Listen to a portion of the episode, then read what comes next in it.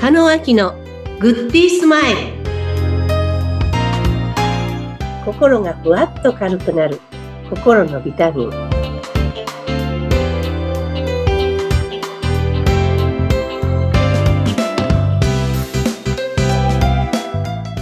はい皆さんこんにちはスピリチュアルコーチの加野明ですインタビューを務めさせていただきます。ズッピーこと、ズシヒテツグです。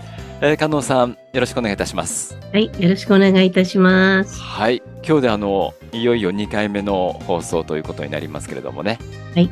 はい。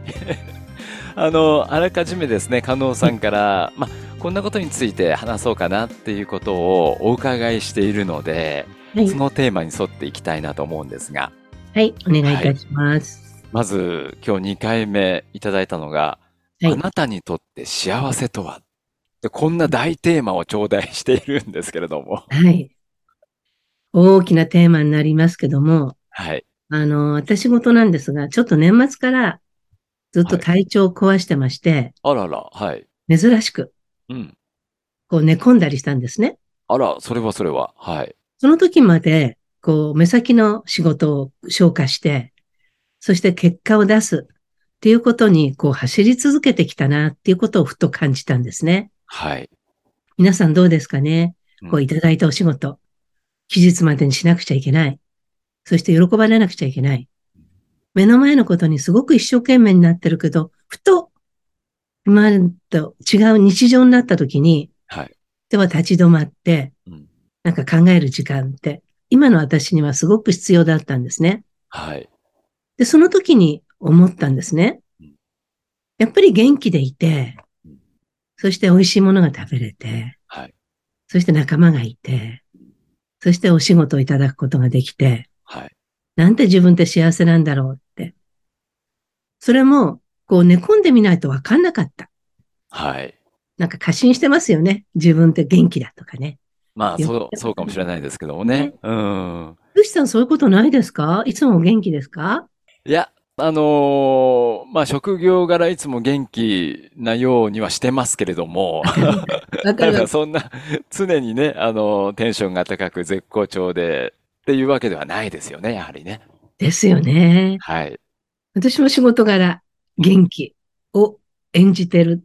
そこまででもないんですけど、元気だと思ってた。うん。うん。でもそういう中で、ふと寝込んだ時に、なんか自分ってその幸せを感じると、同時に、みんなどうなのかなってふとみんなのこと思ったんですね。はい。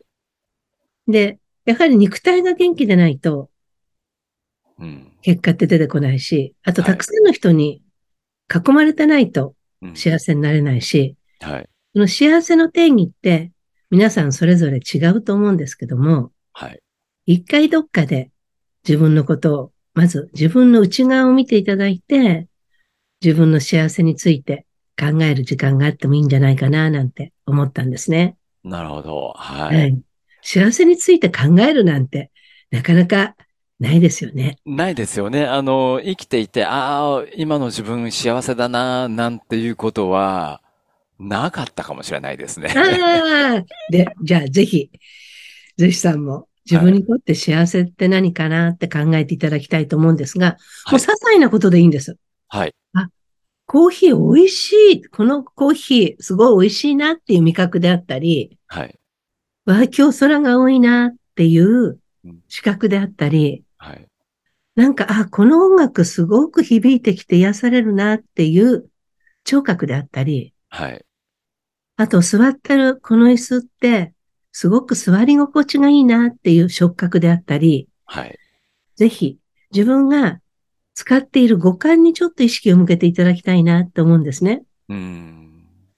でですね、私たち子供の頃って、こう、空が青かったり、あと夕焼けが綺麗だったり、はい。そこに変態を組んで飛んでいく鳥を見たりうん、あとよそのうちの、その、ご飯の匂いが美味しそうだったり、はい。なんか五感を刺激することって街中に溢れていたと思うんですね。はい。確かにそうですね。はい。うん。うん。でも今って機密性がいいところに住んでて、うん。そしてチンしたらご飯ができたりとか、はい。なかなかこう街中にいろんな音があってうん、なんかどっかに一つ集中して、その、聞いたり、はい見たり、感じたりっていうことって少なくなってきてると思うんですね。うん。ですので、今日はじっくり自分の中の五感と、に、五感にですかね、はい。耳を澄ましていただいて、うん。研ぎ澄ましていただいて、そして過ごしていただくことによって、なんか同じ景色でも変わって見えたり、はい。同じものでも味わい深く感じたり、うん。まずそれが人とのコミュニケーションを円滑にする第一歩なんですね。はあ、はい。なので、幸せの根源って人間関係って言われてるんですね。ああ、なるほど。一般的には。うん。はい。はい。すべて人間関係が仕事を持ってきてくださったり、うん。人間関係が自分を喜ばしてくれたり、はい。人間関係がうまくいってると、血管がうまくいくというふうに考えると、その第一歩としてうん、五感をこれから磨いていくってことを皆さんと一緒にしていきたいなって思ってるんですね。五感を磨いていく。うんはい、どうでしょう私のな言るっほてどること伝わってますうん。あの、我々やっぱり、まあ、何かの五感を使ってね、外に出た、まあ、家の中でもそうですけども、何かを感じてるはずなんですけども、それをこう、あえてそこに集中してみるっていうようなことは、おそらくしてないんじゃないかなと思うんですよね。ですよねう。ん。先ほどもお伝えしたように、子供の時って五感を磨くことが街中にあったわけですね。はい。でも五感が研ぎ澄ましてるから人の息遣いが分かったり、うん悲しみが分かったり、人のことを気遣うことができたんだけど、今五感が目詰まりしてると思うんですね。ああ、なるほど。うん。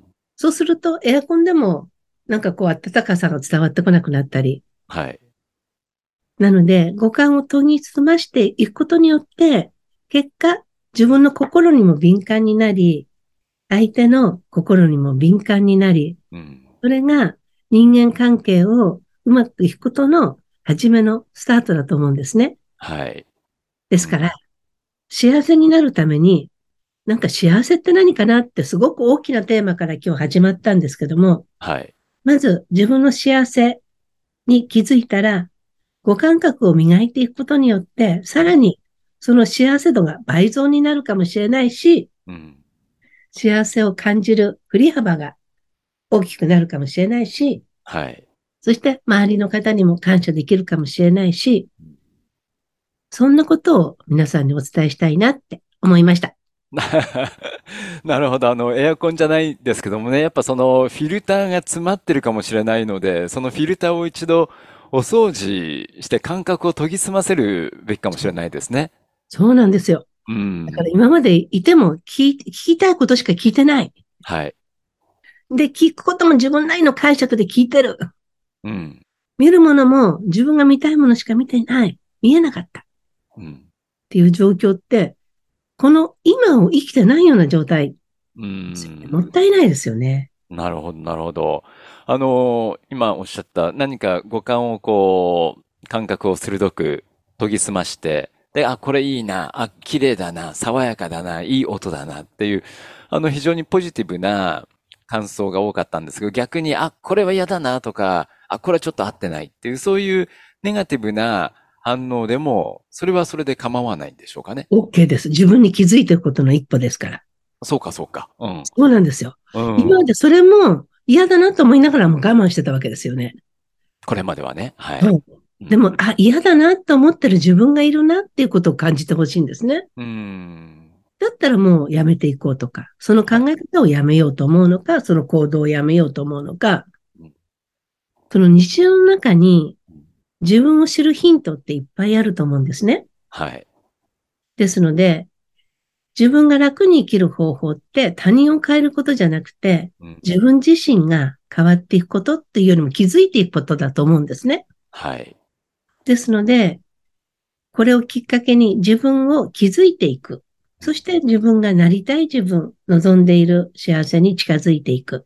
っていうことを一つ一つ丁寧にやっていけたらいいなって思います。はい。